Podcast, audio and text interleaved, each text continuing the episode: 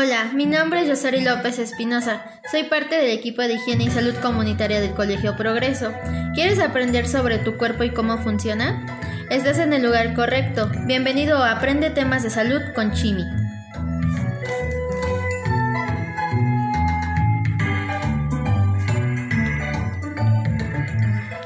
El tema que veremos hoy serán pares craneales. Bueno, los pares craneales son un grupo de nervios del SNP que deben su nombre ya que se derivan de la cavidad craneal del cerebro y no de la médula espinal como los nervios espinales. Estos nervios tienen la particularidad de que no todos tienen el mismo tipo de función, siendo algunos motores, otros solo sensitivos y algunos sí tienen las dos funciones, y estos se llaman mixtos.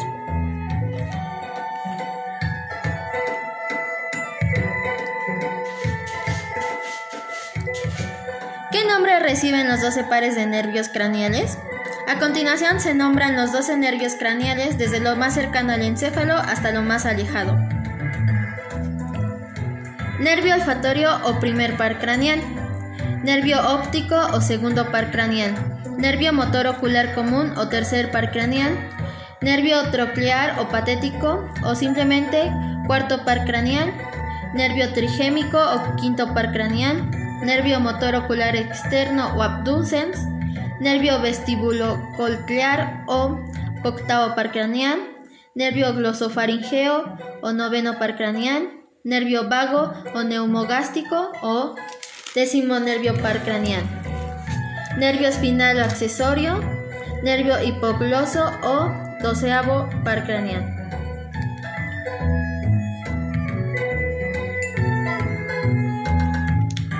¿De dónde salen los pares craneales? Todos los nervios salen desde el cráneo, cada uno recorrido diferente. Según la anatomía del cerebro, encontramos a los nervios sensitivos, que son tres. Está el nervio olfatorio, que proviene de las nerviosas de la mucosa olfatoria, y se encarga de la sensibilidad del olfato. El nervio óptico nace de las células de la retina y se encarga de la sensibilidad de la vista y el par octavo tiene su origen real en los ganglios periféricos, mientras que su origen aparente es el surco bulboprotuberancial y tiene función de la sensibilidad del equilibrio y la audición.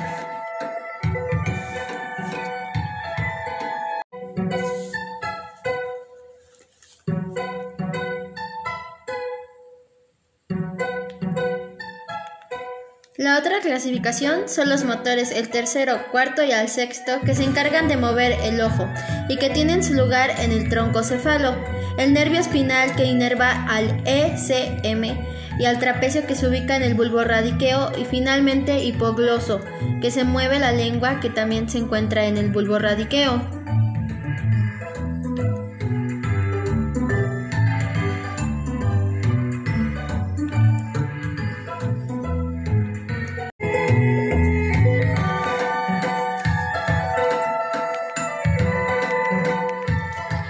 Te explicaré cuáles son las lesiones que sufren estos pares craneales.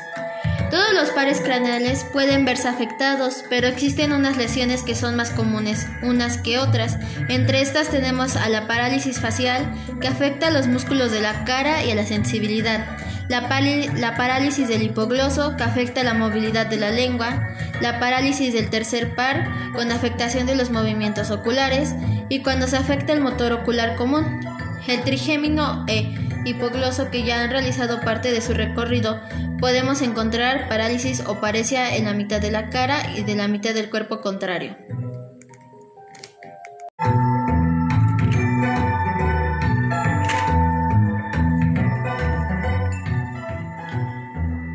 Como te habías dado cuenta, estuvimos hablando sobre los nervios más importantes del cuerpo y la importancia de cada uno de ellos, así como los riesgos que también pueden sufrir cada uno de ellos. Espero que te haya gustado este capítulo y nos conectaremos en la siguiente emisión en Aprende temas de salud con Chimi.